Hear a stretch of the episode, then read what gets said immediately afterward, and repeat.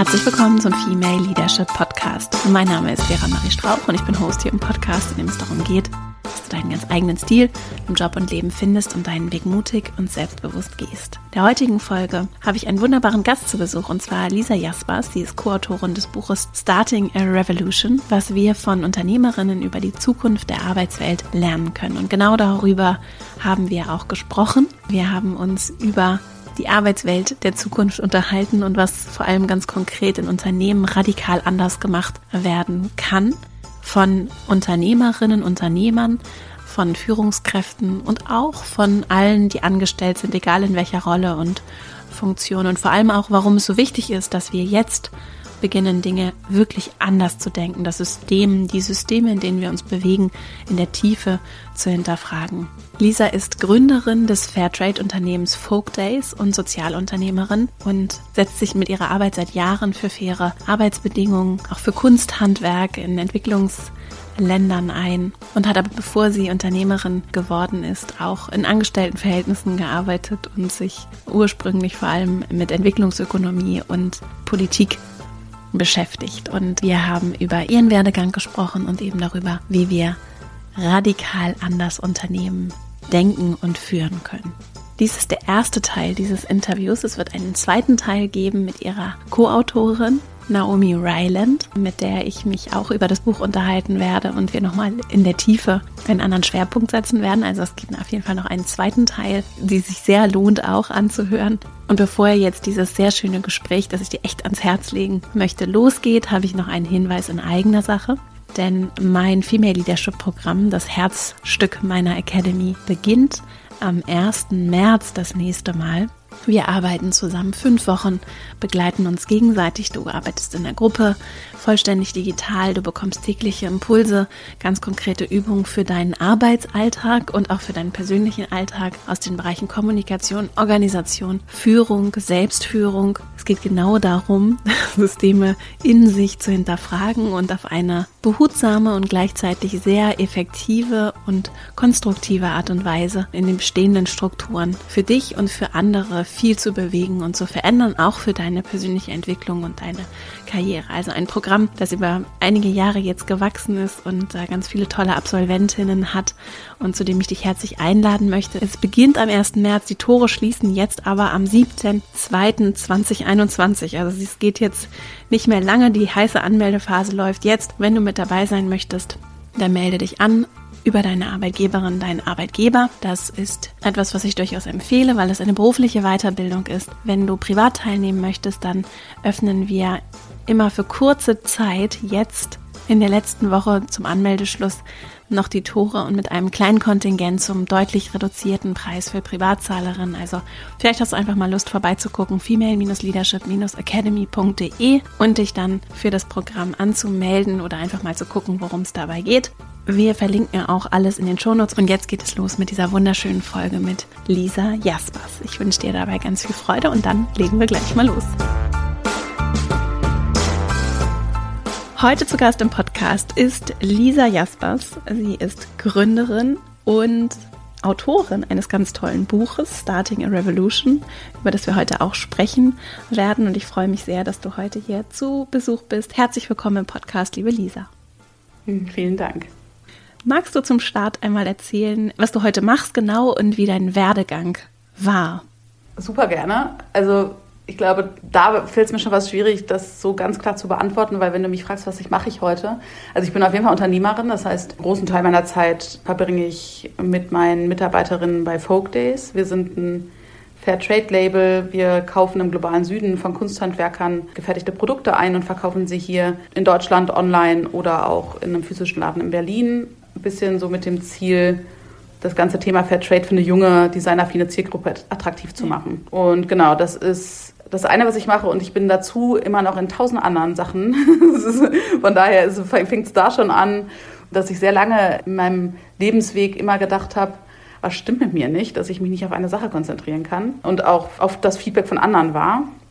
Und irgendwann bin ich an einen Punkt gekommen, wo ich realisiert habe, dass das eigentlich gar nicht ein Manko ist, sondern dass das einfach auch eine totale Stärke von mir ist, dass ich super gerne mit Menschen zusammen bin, vernetze. Ich denke sehr gerne vernetzt. Also ich versuche viele Themen irgendwie in Verbindung zueinander zu bringen, die vielleicht im ersten Schritt gar nicht so viel miteinander zu tun haben, weil ich irgendwie das Gefühl habe, dass die irgendwie was miteinander zu tun haben sollten. Und wir haben im Buch so einen ganz schönen Begriff, den fand ich sehr passend, als ich den zum ersten Mal gehört habe. Das nennt sich Systempreneurship und geht so ein bisschen weg von diesem Konzept von ein Unternehmen ist irgendwie eine Einheit und ein Silo und es gibt unterschiedliche Unternehmen, die alle für sich existieren, hin zu eher so Netzwerkgedanken so, mhm. ne? Also es gibt einen Sektor und in meinem Fall ist es jetzt ein nachhaltiger Bekleidungs- oder, oder ein Fairtrade-Sektor und meine Aufgabe sehe ich darin, diesen Sektor irgendwie voranzubringen und nicht unbedingt mein einzelnes Unternehmen für sich zum größten Player in diesem Sektor zu machen die Erkenntnis hat mir sehr geholfen, weil sie einfach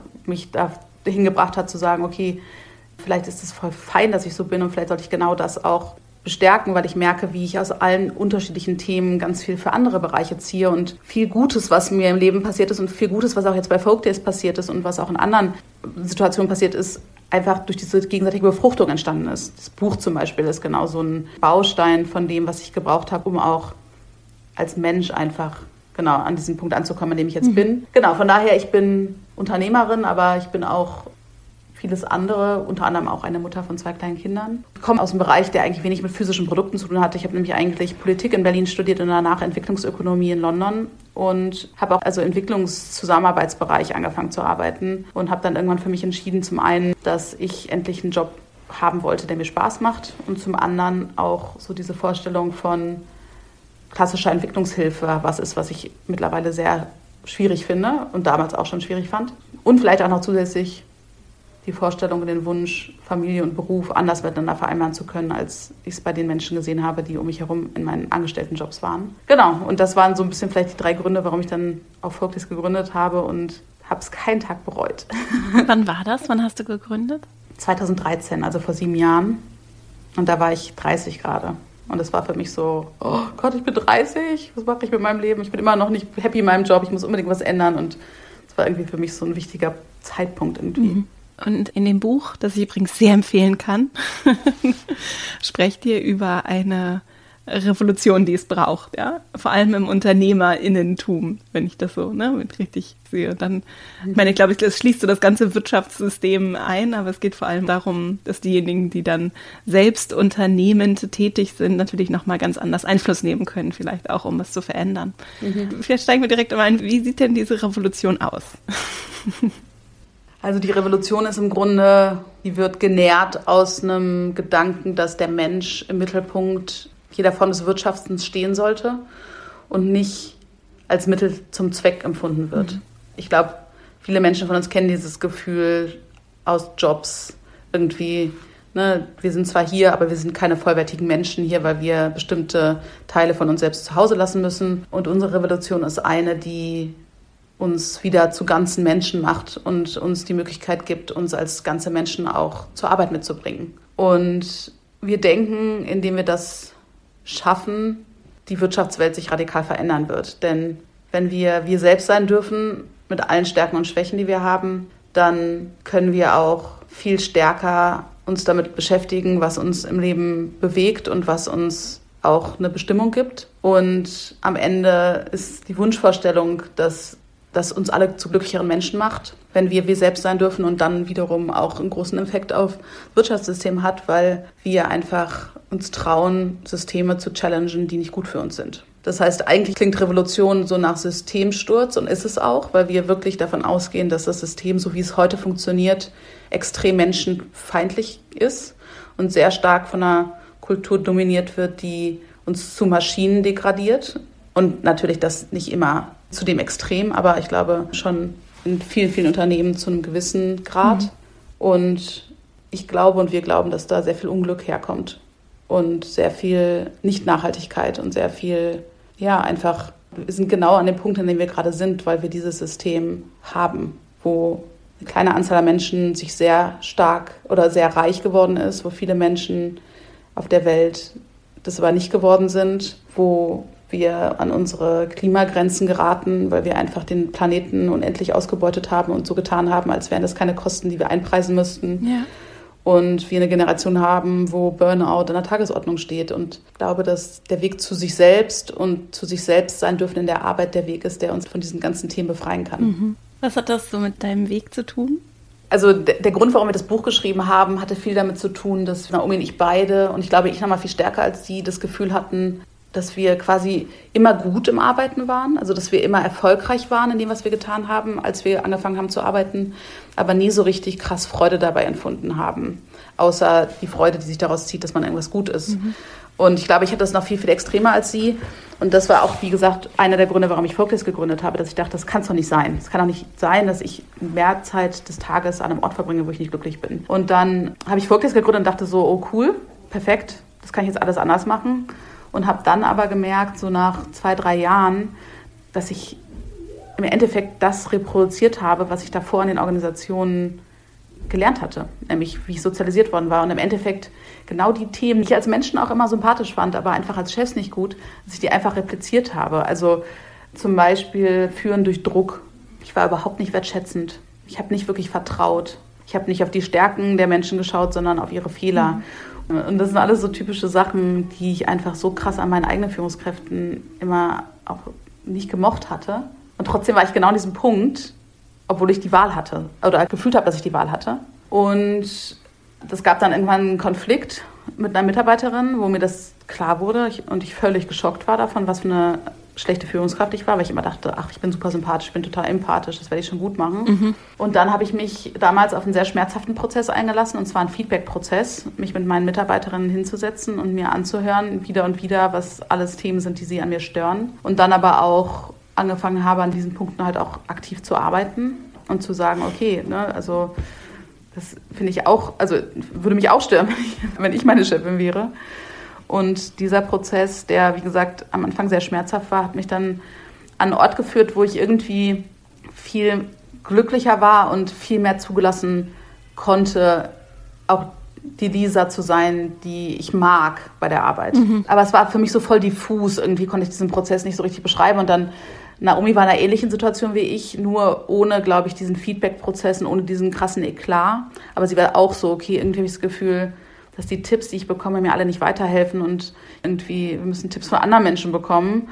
Und dann haben wir halt uns auf die Suche gemacht nach Leuten, die einfach Sachen ganz, ganz anders machen. Und uns haben vor allen Dingen Frauen interessiert, weil wir das Gefühl haben, dass Frauen, mhm. weil sie auch vielleicht viel mehr auch von der bestehenden Wirtschaftskultur oder es da viel schwerer haben, viel eher den Weg gehen und sagen, okay, dann check ich halt aus, dann mache ich halt mein eigenes Ding. Und genau, und dann haben wir Unternehmerinnen gefunden, die super progressiv sind, die Sachen ganz anders machen als viele andere Menschen und haben ein Buch geschrieben, wo wir unglaublich viel gelernt haben. Und unter anderem haben wir auch in, diesem, in dieser Recherchephase mit dir gesprochen, weil du auch auf uns den Eindruck gemacht hast, dass du an vielen Stellen viel, viel weiter bist als die Leute, die man so als, ne, als die Köpfe des Leadership, der Leadership-Theorie im, im Businessbüchern irgendwie sieht. Und ja, und das war wirklich ein total aufregender, super befreiender Prozess. Kannst du benennen, was es war, was so befreiend war? Gibt es vielleicht so ein paar Botschaften oder so Dinge, wo du gesagt hast, ach, mhm. echt, mhm. bin ich die Einzige, die es denkt? also ich glaube, für mich war das Gefühl, was ich bekommen habe in diesen Gesprächen, dass dieses Gefühl des Unglücks und dieses, was stimmt mit mir eigentlich nicht, weil ich in diesem System nicht besser funktioniere, zu realisieren, dass es vielen so geht, war eine unglaubliche Befreiung. Mhm. Ich bin davon weggekommen, immer den Fehler bei mir zu suchen und zu sagen, es ist voll gut, dass ich das fühle, weil offensichtlich das System auch für viele andere Menschen nicht gut ist und viele einfach aufgegeben haben oder vielleicht auch so abgestumpft sind, dass sie dieses Unglück nicht spüren. Ich glaube, das war was, was mich total befreit hat. Und auch einfach zu sehen, wie schlau und gut man Sachen komplett anders machen kann und dass das Gefühl, was ich intuitiv an ganz vielen Stellen hatte, auch eins ist, was voll okay ist und dem man auch nachgehen kann und das mich vielleicht auch in vielen Punkten zu einer besseren Führungskraft macht, einfach da auch bei mir zu sein und nicht irgendwie einfach drauf zu hören, was andere sagen, weil das ist, glaube ich, auch was, was viele der Frauen verbunden hat, dass sie einfach sehr eigene Styles hatten, dass sie nicht auf andere gehört haben, sondern sich mit sich selbst beschäftigt haben und mit dem, wie sie sind und was sie gerne wollen und dann versucht haben, das irgendwie auf ihre Art zu leben und das fand ich voll schön und befreiend, einfach zu sehen, dass das geht. Davor hatte ich immer das Gefühl, es gibt so zehn Theorien oder fünf Theorien im Leadership und wenn du nicht in eine von denen reinpasst, dann heißt das, dass du das nicht gut machst. Ne? Mhm. Ja. Die Frauen, die ihr interviewt habt, kannst du vielleicht eine mal ein Beispiel nennen? Was waren das so für Menschen? Es waren ganz unterschiedliche Menschen, die auch ganz, ganz unterschiedliche Businesses aufgebaut haben in ganz unterschiedlichen Größen. Auch teilweise für Investoren finanziert, teilweise nicht. Ich finde es immer sehr schwer, eine, also Naomi nimmt immer Steve Shirley raus, eine Unternehmerin aus UK. Die ist auch natürlich, muss man schon sagen, von den Frauen so, was die Checkboxes angeht, am beeindruckendsten, weil sie quasi in den 60er Jahren ein Tech-Unternehmen gegründet hat, wo Frauen, die aus dem Arbeitsmarkt gedrängt wurden, weil sie Kinder bekommen haben, von zu Hause gearbeitet haben, also komplett ein Remote-Unternehmen, die irgendwann so groß und so erfolgreich waren, dass sie die Blackbox von der Concorde programmiert haben und irgendwann für, ich glaube, 500 Millionen Pfund an IBM verkauft wurden. Und sie hat halt zum Beispiel total radikal Anteile in ihrem Unternehmen an ihre Mitarbeiter übergeben, hat den Stimmrechte gegeben, also war sehr von so einem Gefühl von Fairness irgendwie getrieben und ist jetzt 80, ist auch die einzige von den Frauen, mit der wir nicht geskypt oder gezoomt haben, sondern wirklich telefoniert haben, aber eine total spannende Frau. Die allererste, mit der wir gesprochen haben, war Vivian Ming. Die ist so eine Ikone aus dem Silicon Valley in Bezug auf künstliche Intelligenz und hat auch einen total abgefahrenen Lebensweg mit sehr vielen Höhen und Tiefen und ist so jemand, der auch einfach als Mensch so, so schlau ist. Und die ist auch Neurowissenschaftlerin, das heißt, die versteht auch sehr, wie Menschen ticken und hat sich immer wieder sehr viel damit beschäftigt, was die treibende Kraft ist in Unternehmen, die dazu führt, dass Menschen, ne, also quasi bessere Arbeit leisten oder so und kommt da immer wieder auf das Thema Purpose zurück. Mhm. Eine Unternehmerin, die ich sehr cool finde, Naomi auch, aber ich hatte mit ihr früher schon zu tun, ist Catherine Mahugo aus Kenia, die ein, quasi ein Sozialunternehmen dort aufgebaut hat, wo ganz viele Menschen, die in Kibera-Slum leben und Schmuck herstellen, eigentlich zu internationalen Exporteuren wurden. Also eigentlich ein bisschen ähnlich das, was wir mit Folkdays machen, nur halt nochmal ein bisschen auf ein Land bezogen und ein bisschen techiger und ja, auch eine sehr, sehr, sehr spannende Frau. Also ja, es ist auf jeden Fall schwer zu sagen, immer wenn ich anfange, über eine zu sprechen, fällt mir ein, was ich an den anderen auch so toll fand. Ich glaube, auf irgendeine Art waren alle total großartig und total bereichernd. Hast du denn für dich nach den Gesprächen, äh, ich komme gleich auch nochmal aufs Buch zu sprechen, hast du für dich danach Dinge vielleicht nochmal ganz anders in deinem Unternehmen gemacht? Oder ist es eher so ein schleichender Prozess gewesen und es war eine ganze Menge vorher ohnehin schon da und hat sich dann so schrittweise weiterentwickelt? Also es hat mich total verändert nochmal und ich glaube auch mir viel bewusster gemacht, wie wichtig es ist, radikal zu sein und einfach alles zu hinterfragen, was wir als Business as usual im Kopf haben. Ne? Also eine Sache, die ich nach dem Prozess sehr, sehr anders gemacht habe, ist auch zu meinen eigenen Verletzlichkeiten zu stehen. Ne? Also wir hatten so einen Prozess da habe ich mich sehr unter Druck gesetzt, dass sozusagen in meiner Rolle und meiner Aufgabe und es ging um strategischen Prozess und es ging dann darum, dass eine Entscheidung gefällt werden sollte und ich habe mich sehr verantwortlich gefühlt und habe auf einmal total Angst gekriegt, dass ich, ja, ich weiß nicht, viele Frauen kennen das, also dass ich voll die Blenderin bin, ne? also dass, dass ich auffliege in dem Moment. Ich habe fast so ein bisschen so einen Panikmoment gehabt und habe versucht, das erst so ein bisschen von meinen Mitarbeiterinnen fernzuhalten, weil dieser Prozess auch für sie alle wichtig war und Bedeutung hatte und dachte, ich kann denen das jetzt nicht aufbürgen. Und dann habe ich irgendwie mhm. direkt gemerkt, dass das überhaupt nicht ging und habe mich total geöffnet und habe darüber erzählt. Und es war voll krass, weil die waren alle so cool und so am Start und haben in dem Moment mich so gestützt, mir das Gefühl gegeben, nicht alleine zu sein. Und ich glaube, das war zum Beispiel so ein Bild, was ich immer noch hatte, dass Führungskräfte stark sein müssen. Und manchmal, wenn es richtig hart auf hart kommt, müssen sie auch ihre Mitarbeiter beschützen, aber dass in dem Moment ich einfach Schutz gebraucht habe und das einfach in dem Moment auch sagen konnte. Das hatte viel damit zu tun, mit vielen Prozessen, die ich in letzter Zeit gemacht habe, die ich selbst durchgangen bin. Ich glaube, dadurch, wenn man einmal anfängt, so zu sehen, was alles menschenfeindlich ist dann fängt man an, auch noch viele andere, und es hört sich so krass an, aber ich glaube schon, dass es ganz viele Elemente gibt, die wirklich nicht menschenfreundlich sind im Unternehmersein oder auch in der Art, wie wir Unternehmen betreiben und wirtschaften. Mir ist zum Beispiel dann aufgefallen und auch mit Unterstützung einer coolen Frau aus Köln, die mich einfach kontaktiert hatte, nachdem sie mal einen Talk von mir gesehen hatte, wie absurd es ist, dass wir Frauen so tun, als hätten wir keine Probleme mit unserer Periode. Ja. Ich habe ein rein weibliches Team.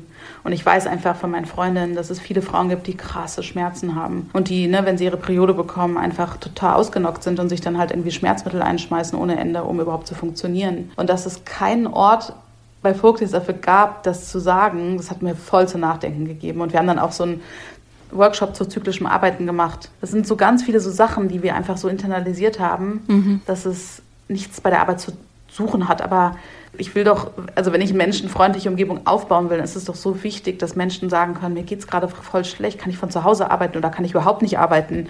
Ne? Und das ist einfach, genau, es ist wie so ein Knäuel, wo man anfängt irgendwie dran zu ziehen und man merkt, mhm. wie das immer weiter entwickelt, also abwickelt und wie immer tiefere Schichten freigelegt werden von zum Beispiel, wie wir Bewerbungsgespräche durchführen. Obwohl wir ein ganz anderes Unternehmen sind, eine ganz andere Unternehmenskultur haben, haben wir es immer noch bis vor wenigen Monaten so gemacht. Es ist immer so eine super awkward, totale schlimme Situation für die Leute waren, die sich beworben haben. Und wahrscheinlich viel weniger schlimm als bei anderen Unternehmen, weil wir sympathisch sind. Aber nicht so, dass wir proaktiv versucht haben, da die Spannung rauszunehmen für die und versucht haben, sie zu beruhigen und denen das Gefühl zu geben, dass sie nicht unsicher sein müssen, dass sie keine Angst haben müssen. Ne? Genau, an so vielen Punkten merke ich einfach, dass dieses wirklich dieses radikale alles auf den Kopf stellen und schütteln und gucken, was sozusagen hängen bleibt, dass das voll wichtig ist und das ist ein Prozess, der extremst durch unser Buch in mir losgelöst wurde und auch dieses einfach seinen eigenen Style finden. Einfach zu sagen, so, okay, ich mache das einfach komplett anders als alle anderen, aber ich finde, es fühlt sich gut an und die Leute finden es auch cool. Mhm. Ne? Also echt einfach sich das zu trauen, das hätte ich, glaube ich, früher nicht gemacht. Du hast ja auch im Angestelltenverhältnis vorher gearbeitet, ne? Mhm. Hast du vielleicht so kleine, konkrete Dinge, die dir einfallen, die jetzt gerade diejenigen, die zuhören, die nicht selbst ein Unternehmen führen oder vielleicht auch mhm. Führungskraft sind und deswegen noch ein bisschen mehr selbst gestalten können, die so jede, jeder von uns umsetzen kann? Vielleicht so ein paar kleine Gedanken. Also ich glaube, alleine sich die Frage zu stellen, bin ich gerade glücklich hier? Und wenn nicht, wie kann ich es werden? Ist, glaube ich, der wichtigste Gedanke, mit dem man anfangen muss. Mhm. Und sich das zu erlauben. Ne? Weil ich glaube, das ist was, was viele Leute sich nicht mehr fragen. Und viele Leute denken, Arbeit ist kein Ort, wo man glücklich sein muss. Und Arbeit ist kein Ort, wo man erfüllt sein muss. Ja. Ich glaube, sich das zu trauen, und dann halt, es kann ja auch lange dauern, ne? Aber ich glaube, es auch ganz viele Unternehmen gibt, die anders ticken und die ganz tolle Umgebungen schaffen. Das müssen keine New Worky-Unternehmen sein. Es kann auch sein, dass das irgendwelche anderen Unternehmen sind, aber da einfach Menschen sind, die wirklich Interesse an den Mitarbeitern haben und an sich selbst haben und auch an sich arbeiten. Also ich glaube, da gibt es viele Unternehmen und es macht total Sinn, wenn man das Gefühl hat, dass es für einen wichtig ist, bei, an so einem Ort zu sein, auch nach so einem Unternehmen zu suchen. Mhm. Es ist nicht einfach, aber ich glaube, es gibt auf jeden Fall welche. Und ich glaube auch, dass es manchmal vielleicht auch Unternehmen gibt, die zumindest Teile davon abdecken, ne? wo du das Gefühl hast, beispielsweise du arbeitest an einem Thema, was dich total erfüllt, aber du hast vielleicht das Gefühl, dass die Unternehmenskultur oder die Organisationskultur nicht cool ist. Ich glaube, an solchen Punkten würde ich auch immer sagen,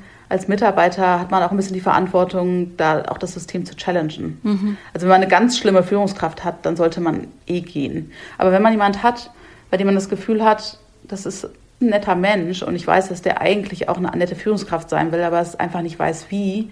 Ich glaube, da auch wirklich sich in einen Prozess zu begeben und zu sagen, bevor I jump ship, so versuche ich zumindest den Leuten, mit denen ich arbeite und meinen Führungskräften konstruktives Feedback zu geben und ihnen dabei zu helfen, vielleicht auch einen anderen Weg zu finden. Ich glaube, das ist schon was, was man machen kann. Und das braucht schon Mut, vielleicht auch ein gewisses Selbstbewusstsein. Aber es kann ja was sein, wo man mit kleinen Sachen anfängt, ne? Und wo man irgendwie einfach auch vielleicht sich erstmal mit anderen Kollegen verbündet und sagt so, hey, guck mal, ich habe gerade dieses Buch gelesen und es hat mich total bewegt und ich habe das Gefühl, dass ich oft eine Maske aufhabe bei der Arbeit und ich fände es eigentlich voll schön, die nicht aufzuhaben und vielleicht können wir einfach mal ein Bier trinken gehen nach der Arbeit und über andere Sachen reden. Auch da irgendwie vielleicht das einfach schon mal auch mit den Kollegen zu teilen, kann in vielen Punkten schon den Arbeitsalltag einfach schöner gestalten. Und oft haben das ja auch Leute. Ich meine, die haben dann enge Beziehungen zu ihren Kollegen und das ist auch, glaube ich, voll wichtig und auch ein Grund, warum viele Leute dann doch bleiben, selbst wenn irgendwas im Unternehmen nicht stimmt. Aber da auch vielleicht sich wirklich zu trauen, über diese professionelle Distanz hinwegzugehen und zu sagen, wir begegnen uns als zwei Menschen und wir vertrauen ineinander, dass wir diese Beziehung auf eine Art führen können, wie, wie es für uns beide passt, ohne dass wir uns in unseren Persönlichkeiten krass beschneiden müssen, weil wir das Gefühl haben, es passiert im Arbeitskontext. Und es setzt vielleicht auch nochmal eine ganz neue, andere Energie frei, ne? Und Voll. Auch wenn es Kraft kostet und auch Überwindung, kann es vielleicht nochmal ganz andere Dinge auch möglich machen. Und das ist ja das Krasse, also das habe ich schon mal, glaube ich, gesagt, ich habe mich lange immer davor gedrückt, diesen Begriff Liebe zu verwenden, aber ich habe dieses Buch gelesen, All About Love von Bell Hooks und seitdem traue ich mich, diesen Begriff viel mehr zu benutzen, weil am Ende suchen wir alle auch nach Liebe. Für mich ist Liebe halt eine ganz tiefe Verbundenheit zu anderen Menschen und ich glaube, dass man auch Liebe gegenüber Kollegen oder Mitarbeitern spüren kann. Ne? Es ist keine Liebe, die irgendwie vergleichbar ist mit der Partnerliebe, aber es ist die Liebe für einen Menschen und zu sagen, du bist ein toller Mensch und alles, was im Arbeitskontext passiert, dafür finden wir eine Lösung. Ich glaube, das ist was, was wir uns viel mehr trauen dürfen und was uns dann dazu bringt, einfach auch diese Liebe zurückzubekommen. Und ich glaube, das wird für viele Menschen schon ganz schön viel ändern. Ja. Auch das so in sich überhaupt erstmal so zu entdecken. Für mich war das ja Erich Fromm mhm. mit Die Kunst des Liebens. Mhm. Diesen Begriff, das hat total viel mit mir gemacht, dass so, also über diese Disney-Perspektive auf Liebe und auch über so mütterliche Liebe, darüber geht auch ein väterlich, also Eltern, dass es auch noch ganz andere Formen von Liebe gibt. Und mhm. das ist zum Beispiel sowas für mich, wo ich auch immer so einen Anker habe, wieder, um mich dahin zurückzuholen, auch wenn mir neue Menschen begegnen dass ich jedem Lebewesen auf diesem Planeten im Prinzip mit dem gleichen, das ist ja auch eine Form von Respekt und einer Offenheit entgegentrete, die sich aber ganz anders äußert und natürlich auch eine andere Nähe und eine andere Verbindung hat, abhängig davon, wie gut ich die Person kenne, aber trotzdem diese innere Haltung zu haben. Das braucht aber dann im ersten Schritt auch immer überhaupt erstmal liebe ich mich selbst ne? oder komme ich an den Punkt, an dem ich mich, mich selbst überhaupt so sehr ertragen kann mhm. und wirklich annehme, mhm. dass ich bereit bin, anderen zum Beispiel auch mit Nachsicht zu begegnen oder anderen wirklich was zu gönnen, andere wirklich fördern zu wollen. Ne? Mhm. Das ist übrigens ein super interessantes Thema und das hat mir auch total die Augen geöffnet in ganz vielen Aspekten. Wir haben ja diesen Bereich, der ist relativ am Anfang des Buches, in dem Kapitel, wie führe ich mich selbst, bevor ich andere führe, diese Unterscheidung zwischen Confidence und Ego oder zwischen Selbstbewusstsein und Ego. Mhm. Und wenn man wirklich anfängt, sich mit diesen Konzepten zu beschäftigen, ich habe gemerkt, in so vielen Situationen, krass, das ist jetzt einfach nur mein Ego, der das braucht. Eigentlich weiß ich, dass das überhaupt nicht wichtig ist. Ja. Und ich glaube, dieses Ego-Ding hat ganz viel damit zu tun, so eine externe Bestätigung immer zu brauchen. Ne? Also in irgendeiner Form eine Resonanz. Die Leute sehen, wie großartig man ist. Ne? Also und dann aber auch in bestimmten Situationen man nicht nachgeben kann, weil man einfach diesem Bild, ne, alle müssen mich immer super schlau finden, halt da keine Brüche stattfinden dürfen. Also die Frage, wie komme ich von einem Ego, der aus einer Unsicherheit gespeist ist, weil ich immer wieder externe Validierung brauche, wie komme ich zu einem Punkt, wo ich selbstsicher bin und wo ich in mir ruhe und einfach ganz klar sagen kann, es gibt Sachen, an denen bin ich richtig gut. Ja. Und dafür kann ich mich dann vielleicht auch irgendwann lieben.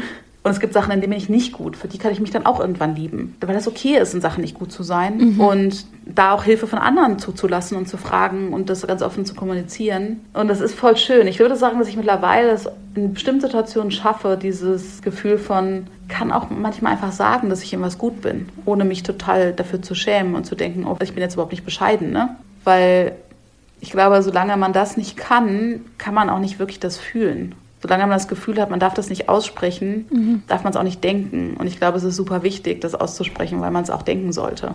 Und es ist ja auch schön, in Dingen gut zu sein und mhm. dem auch mit so einer gewissen Demut zu begegnen. Ne? Also ich würde auch noch einmal einen Punkt hervorheben wollen, den du vorhin gesagt hast, weil der mir auch so am Herzen liegt. Wir müssen eben nicht unseren Job kündigen und nicht Unternehmerin sein, um das System verändern zu können und das auch tatsächlich radikal auf eine vielleicht gar nicht laute, krawallige Art und Weise verändern zu können. Und manchmal mhm. sind eben auch diese kleinen Schritte, diese kleinen Momente, mhm. Verletzlichkeit zuzulassen und diesen Mut aufzubringen, mhm. so viel radikaler als jeder Protest, den ich irgendwie groß anzettel, der vielleicht eben nur mein Ego bespeist. Ne? Das finde ich total wichtig, weil wenn ich mich so frage, wie können wir diese Welt verändern, wir stehen echt vor großen Herausforderungen, mhm. dann komme ich immer wieder an den Punkt, an dem ich sage, wir haben diese riesigen Organisationen, wo Menschen so unfassbar viel, wie ihr das ja auch beschreibt, so unfassbar viel Zeit ihres Lebens verbringen. Und wenn wir da nicht anfangen, in dem System aus sich heraus uns unserer Verantwortung bewusst zu werden, unabhängig davon, was für einen Titel man uns irgendwie, als man uns eingestellt hat, irgendwie auf den Arbeitsvertrag geschrieben hat. Wenn wir da nicht anfangen, aktiv zu werden, dann werden wir das sehr viel weniger wahrscheinlich schaffen, als wenn wir irgendwie diese großen Tanker auch bewegt bekommen in irgendeiner Form aus sich heraus. Ne? Ich hatte ganz am Anfang, als das Buch, wir haben es ja erst selbst verdickt auf Englisch rausgebracht, hatte ich mal einen Workshop bei einem großen Social Media Unternehmen mit einem blauen Logo. Und da habe ich dann erzählt, worum es im Buch geht. Und die waren dann alle so voll angefixt danach, waren so, boah, geil, ne? aber kann man das hier in so Strukturen machen?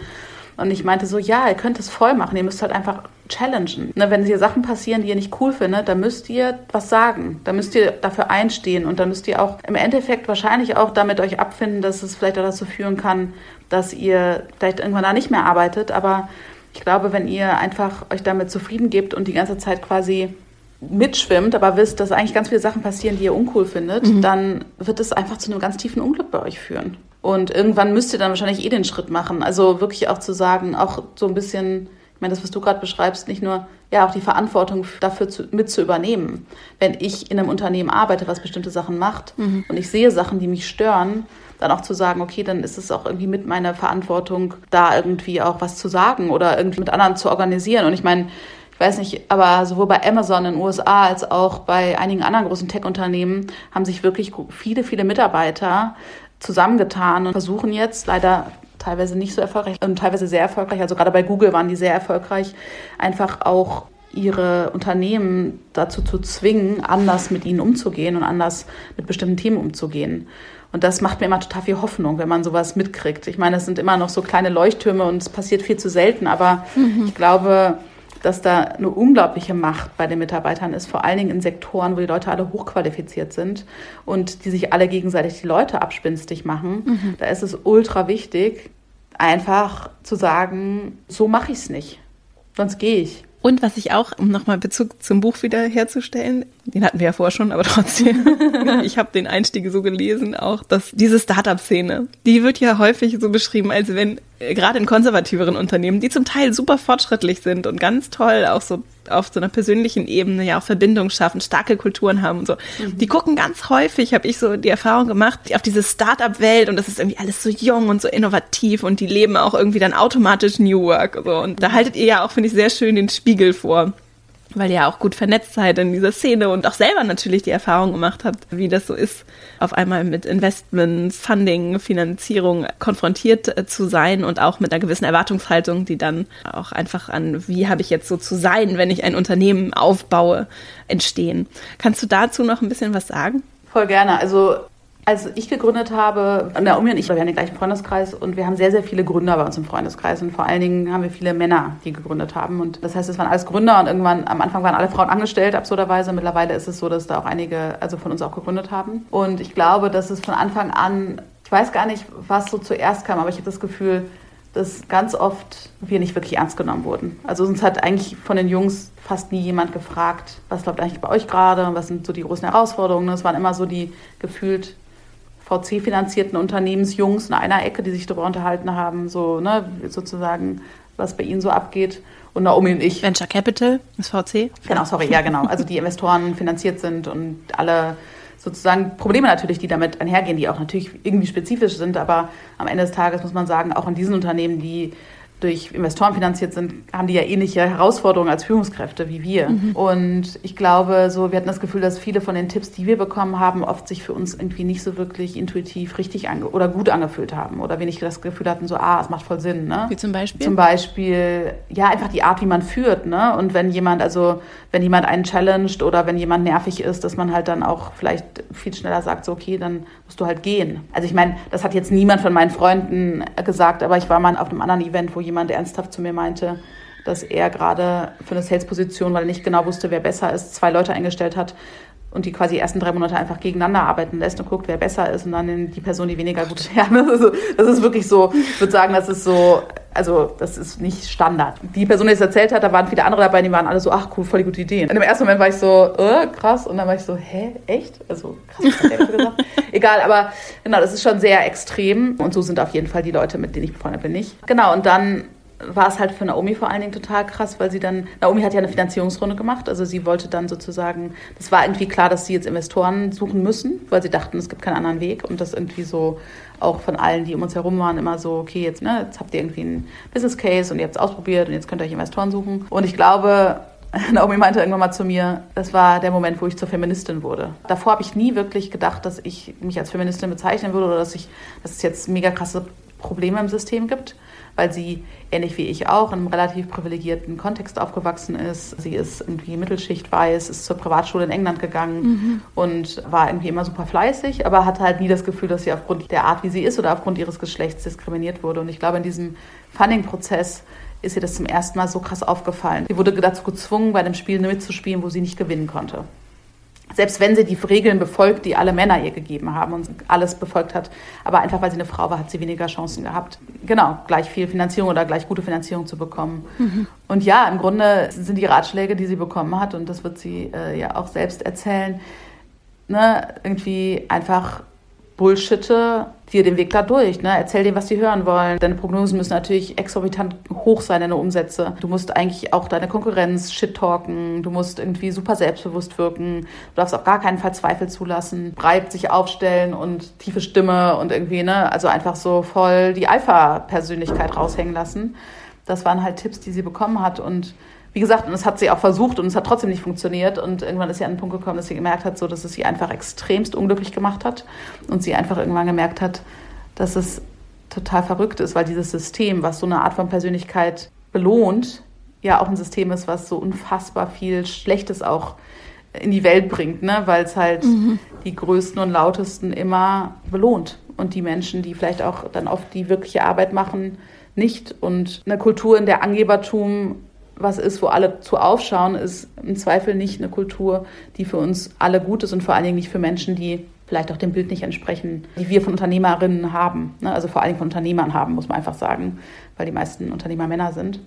Also ich meine, es gibt natürlich auch so viele so Stories. Ich habe gerade so ein Interview mit einem Typen gelesen, der irgendwie bei StudiVZ ganz am Anfang und der hat einfach so Sachen erzählt, wo du echt denkst, das ist, ein, wie im Film, ne? Also einfach die Art, wie mit Menschen umgegangen wird, die Art, wie Menschen einfach nur Mittel zum Zweck sind, wie unprofessionell geführt wird, wie schlimm die Arbeitsbedingungen sind, ne? Wie crazy diese Alpha-Kultur wirklich ist und wie geredet wird und über andere geredet wird und über Frauen oder andere Minderheiten geredet wird. Also genau, es ist schon teilweise extrem. Ist natürlich auch nicht in jedem Startup so und es gibt auch ganz viele Startups, die versuchen es anders zu machen ich merke das, wie gesagt, mein Mann ist jemand, der ist Investoren finanziert und der ist halt so voll nicht der Bullshitter. Und ich merke, wie schwer ihm das auch gefallen ist, auch in dieser ganzen Finanzierungsrunde immer so zu tun, als wäre er so. Ne? Weil er auch er als Mann, ne, also die sofort Zweifel aufkommt, wenn er nicht mega krass von sich selbst überzeugt ist. Mhm. Das ist schon echt verrückt. Auch Männer unterliegen diesen Regeln. Voll. Ne?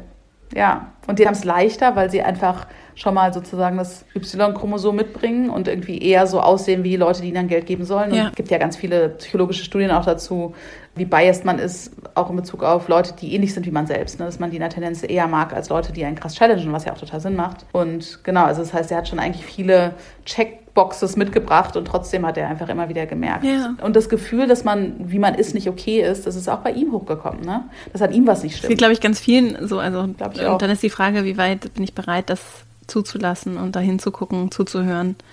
Oder funktioniere einfach so gut. Genau das, was du ja auch vorhin beschrieben hast. Das ist ja im Prinzip das gleiche Muster. Ich funktioniere, ich kriege irgendwie die Anerkennung.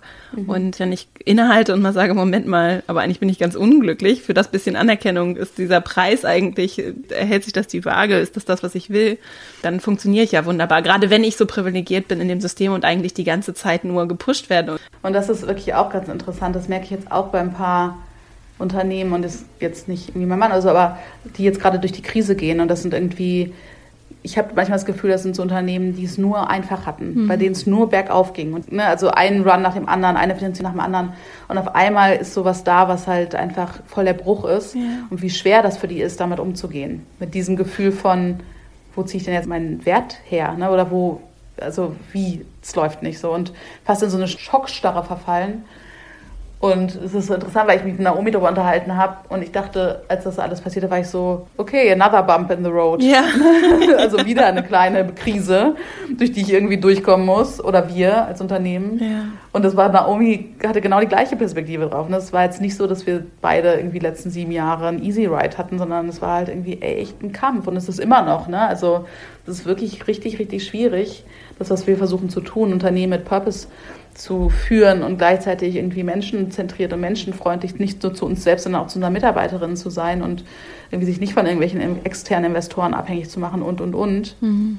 Das ist einfach echt nicht einfach. Und gleichzeitig sind wir aber auch viel agiler, dass wir viel eher dann auch irgendwie psychologisch uns darauf einstellen, uns anpassen können, weil wir mussten es ja schon so oft tun. Ne? Also ich habe gerade mit ihr darüber gesprochen, dass ich das nochmal total spannend fände, einfach nochmal ein bisschen stärker so in diese ganze Resilienzforschung reinzugehen und zu schauen, die Resilienzforschung beschäftigt sich vor allen Dingen damit, wenn Leute schwierige Erfahrungen in ihrem Leben gemacht haben, dass sie dann für sich Wege gefunden haben, damit umzugehen und dadurch auch im späteren Leben besser darin sind, Lösungen zu finden. Und es geht viel um irgendwie Scheidungskinder mhm. und so. Ne? Also eigentlich Kinder, die in ihrer Kindheit und Jugend schwierige Erfahrungen gemacht haben. Und natürlich jetzt nicht super traumatisch, weil das ist dann nochmal ganz anders. Und ich finde es total spannend, da auch nochmal zu schauen. Ich glaube, dass Menschen, die in ihrem Leben auf unterschiedlichen Ebenen Diskriminierungserfahrungen gemacht haben, und je mehr du natürlich gemacht hast, desto schwieriger ist es für dich. Aber ich glaube, dass sozusagen Wege für sich zu finden, damit umzugehen, diese Resilienz auch ist. Ne? Und vielleicht am Ende dann auch diese Menschen ja einfach zu besseren Problemlösern machen. Mhm. Weil man in seinem Leben öfter Probleme hatte. Also ich finde es auch auf einer Systemebene. Ich meine, wir sind ja lebendige Organismen und wenn wir sagen,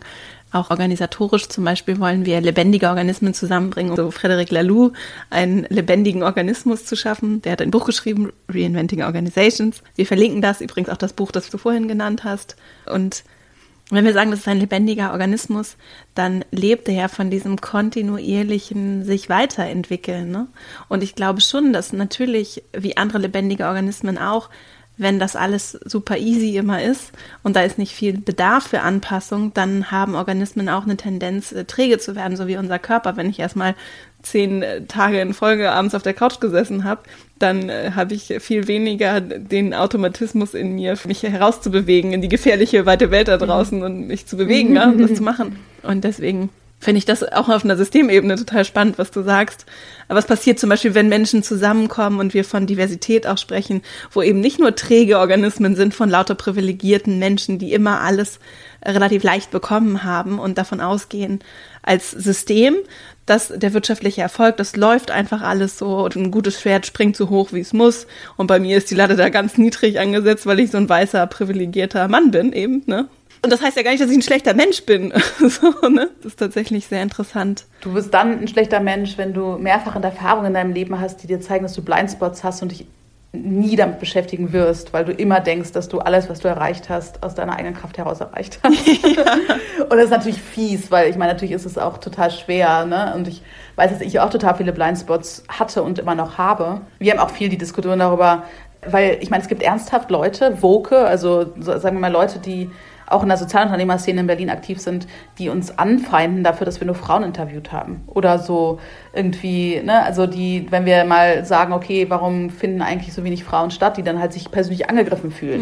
Mhm. Dann ist die Frage, ne, ist das unsere Verantwortung, die jetzt davon zu überzeugen, dass sie Blindspots haben? Und Naomi und ich gerade auch so ein bisschen am überlegen sind, ob wir ein Workshop-Konzept erarbeiten, weil es gibt ja so viele Formate, dass man Frauen irgendwie dabei helfen will, zu gründen, erfolgreichere Führungskräfte zu sein. Ne? Also man versucht immer so Frauen zu helfen, damit sie dann irgendwann in diesem System erfolgreicher sind.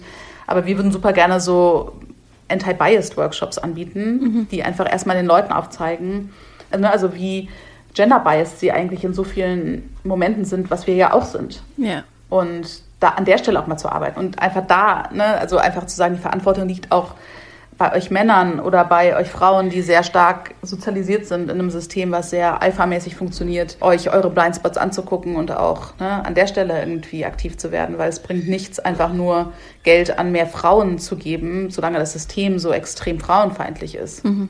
Weil das heißt einfach nur, dass Frauen sich anpassen müssen und ja. das sollten sie nicht. Wir wollen eigentlich in dem aktuellen System nicht wirklich ernsthaft, wir wollen da nicht rein. Wir wollen eigentlich, dass das System hinterfragt wird. Ich finde es total spannend, dann zu sagen, was brauchen Menschen, damit sie emotional oder in welcher Form auch immer in der Verfassung sind, sich mit diesen Blindspots auseinanderzusetzen? Und ich glaube, dass das mhm. der große Hebel ist. Also auch so Frauen zu fördern. Ich weiß, das ist dann so der gängige Begriff am Ende brauchen Frauen jetzt nicht mehr Förderung als Männer. So, es geht darum, vielleicht Menschen zu entwickeln. So, ne? Aber es geht, genau das ist es nämlich auch mit meiner Arbeit zum Beispiel, was ich nicht möchte. Es geht nicht darum zu sagen, so, das und das musst du jetzt machen, dann setzt du dich breitbeinig hin, schön tiefe Stimme und äh, haus auch mal auf den Tisch und hier irgendwie Schlagfertigkeitsprinzip, Arroganzprinzip, was weiß ich was.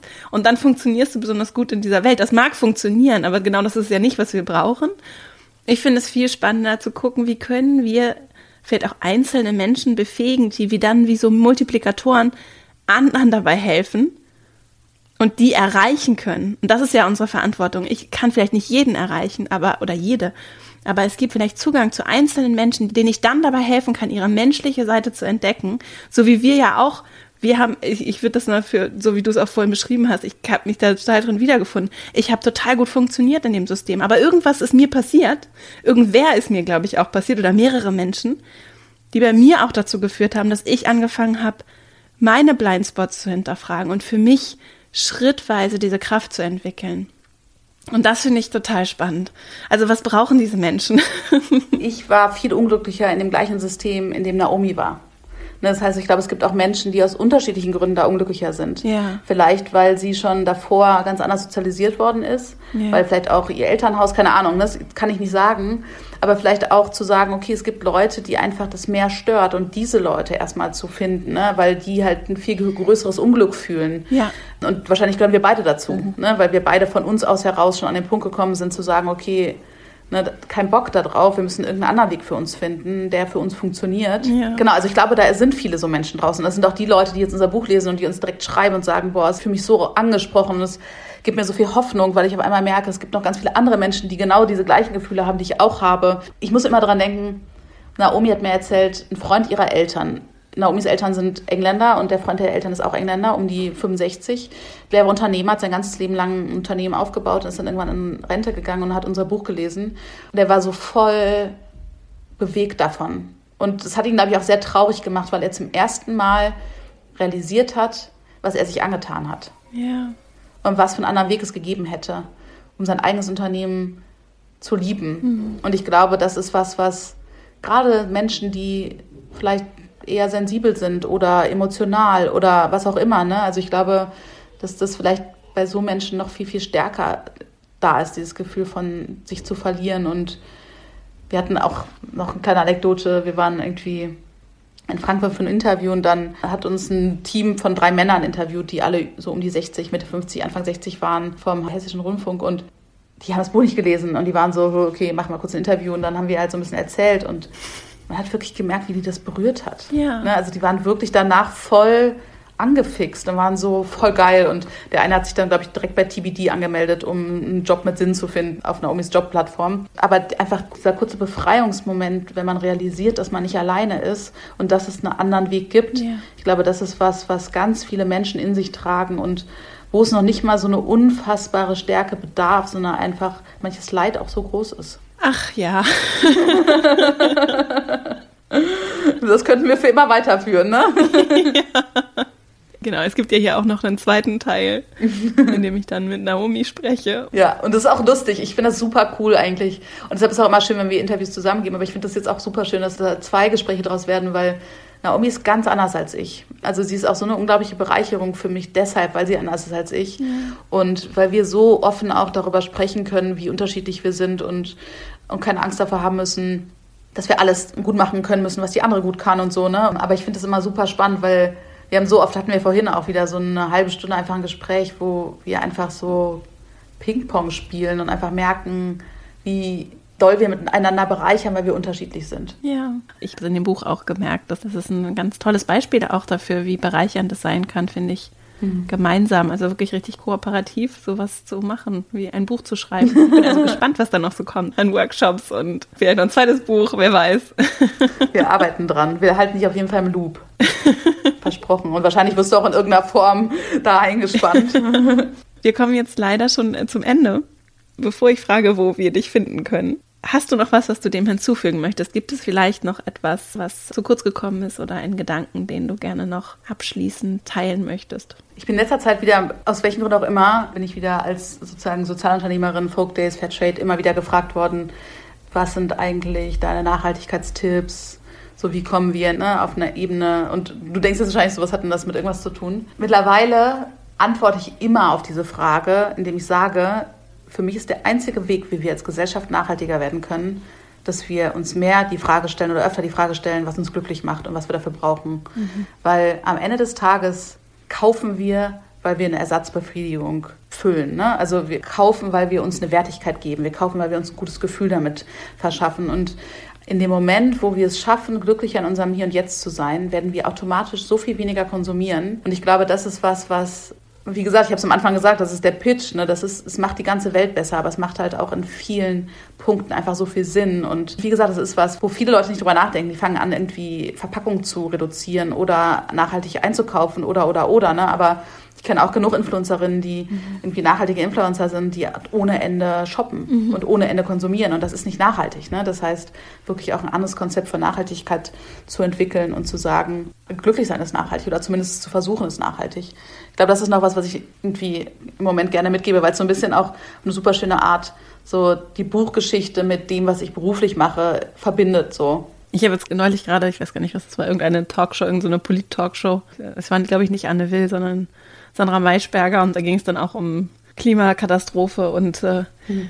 diesen neuen Film Ökozid. Ich habe den noch nicht gesehen. Äh, der läuft auch in der ARD, glaube ich. Und da ging es dann, also wirklich dann die Automobilindustrie mit am Tisch. Und am Ende ist die Antwort nicht, dass wir einfach alles, was wir in Autos haben, durch Elektroautos ersetzen, so, sondern es geht darum, radikal den Bestand zu reduzieren. Und das finde ich, also nur um den Gedanken einmal kurz aufzugreifen, weil das ja genau das Thema ist, wenn wir weiterhin so konsumieren und jeder irgendwie ein Auto braucht, gar nicht, weil er oder sie es unbedingt braucht oder vielleicht sogar zwei, drei Autos in einem Haushalt, weil wir es brauchen, sondern weil das auch so ein Statussymbol ist bei uns ja so ja, massiv, finde ich, gerade bei den Autos, was das auch so ausmacht, was das in Unternehmen für eine Rolle spielt, was als Statussymbol wie regelmäßig neue Autos, das ist so ein mhm. krasses Beispiel. Und wenn wir uns vorstellen würden, es wäre nicht dieses Statussymbol, sondern es ginge wirklich rein um Mobilität und Fortbewegung, dann, weil wir so glücklich sind, dass es uns um die Fortbewegung geht, was das verändern würde schon, also bei diesem Thema, ne? Ja.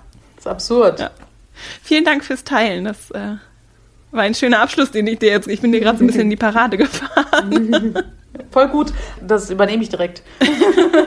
Weil ich auch immer super gerne die Automobilindustrie wäsche und das finde ich richtig gut. Klaue ich. Aber ich zitiere dich. Brauchst du nicht. so, dann jetzt aber, bevor wir zu den drei Abschlussfragen kommen, wo können Menschen dich finden? Als erstes das Buch Starting a Revolution, das verlinken wir natürlich und es gibt dazu auch eine Website, die verlinken wir auch in den Shownotes. Dann natürlich Folk Days, wir haben einen Online-Shop, einen wunderschönen Online-Shop, einen Insta-Kanal und natürlich sind wir auch auf Facebook. Findet man uns auch ganz einfach, indem man einfach Folk Days sucht. Ich bin auch auf Instagram, aber nicht so ultra aktiv, weil ich gerade The Social Dilemma geguckt habe und jetzt versuche, mich krass umzugewöhnen und sozusagen da irgendwie ein bisschen zu disziplinieren. Mhm.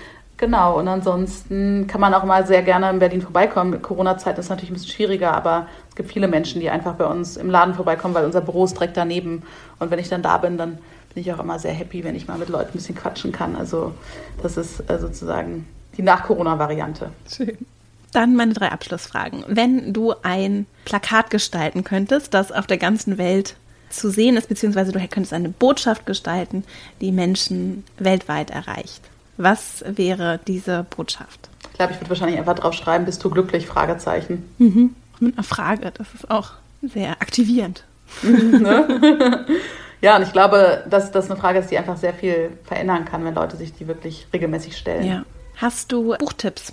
Ja. Das ist immer eine große Frage, das weiß ich auch. Ich habe ja genau vorhin schon erzählt, das Buch All About Love von Bell Hooks fand ich ultra geil und super, super bewegend.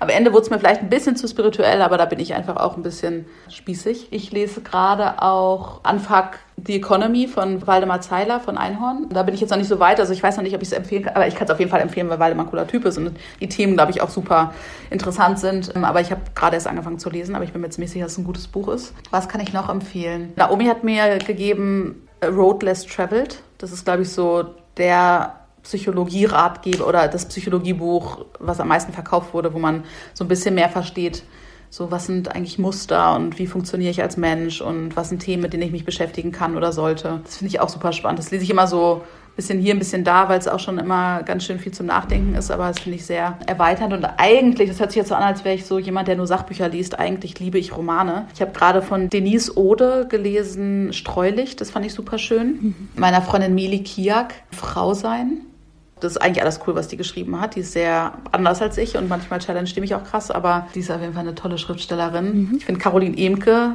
super cool. Also ich habe noch nicht so viele Bücher von ihr gelesen, aber das, was ich gelesen habe, fand ich super. Und da kann ich auch sehr empfehlen, das Buch Wie wir lieben oder so ähnlich. Ich komme jetzt leider nicht drauf, aber wir verlinken das in den Shownotes auf jeden Fall. Ich komme noch drauf. Und genau, natürlich Kybras Buch. Das finde ich großartig. Ja. Sprach und Sein.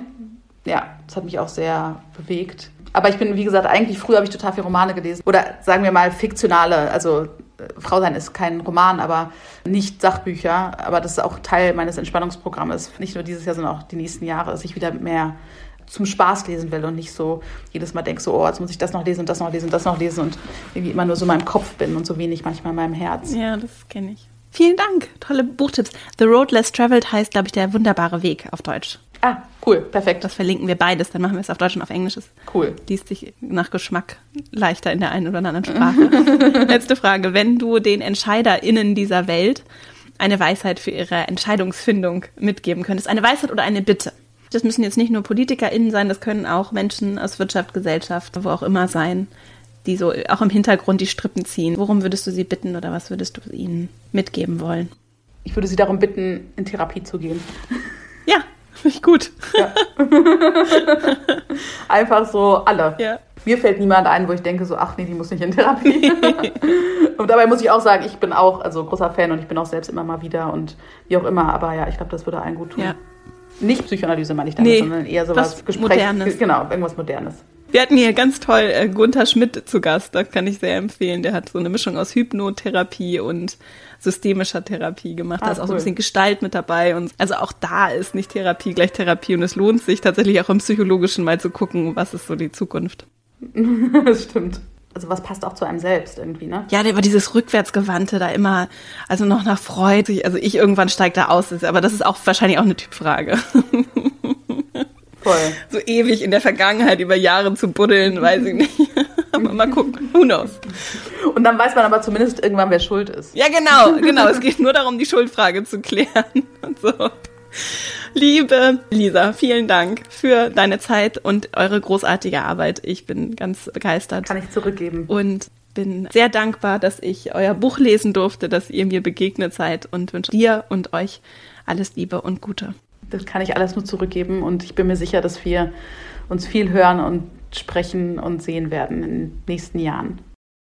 Ich hoffe sehr, dass dieses Gespräch dir gefallen hat, dass du für dich viel mitnehmen konntest und dich auch so beflügelt und hoffentlich motiviert fühlst. Überall da, wo vielleicht auch dein Radar ausschlägt und du das Gefühl hast, okay, irgendwas ist hier nicht ganz richtig, dem auch nachzugehen und mit Menschen darüber zu sprechen und auch im Kleinen diese Revolution anzugehen und zu leben, umzusetzen, für dich in Bewegung zu bringen. Das liegt mir auch mit meiner Arbeit sehr am Herzen. Ich kann dir das Buch sehr empfehlen, Starting a Revolution, und wünsche dir einfach ganz viel Erfolg dabei und freue mich vor allem auch, wenn wir das gemeinsam tun und gemeinsam diesen Weg weiter einschlagen. Auch wenn er natürlich nicht immer ganz leicht ist und nicht der leichte, bequeme Weg ist, ist es doch ein, wie ich nach meiner persönlichen Erfahrung erleben durfte, ein sehr beflügelnder, sehr motivierender, sehr besonderer, schöner Weg, der ganz, ganz individuell ist und der ganz unterschiedlich aussehen kann und auch aussehen sollte, weil wir so unterschiedlich sind. Das ist in sich ein Teil dessen, dass es eben so unterschiedlich ist. Und ich äh, danke dir einfach sehr, dass du mir und Lisa hier deine Zeit geschenkt hast, zugehört hast.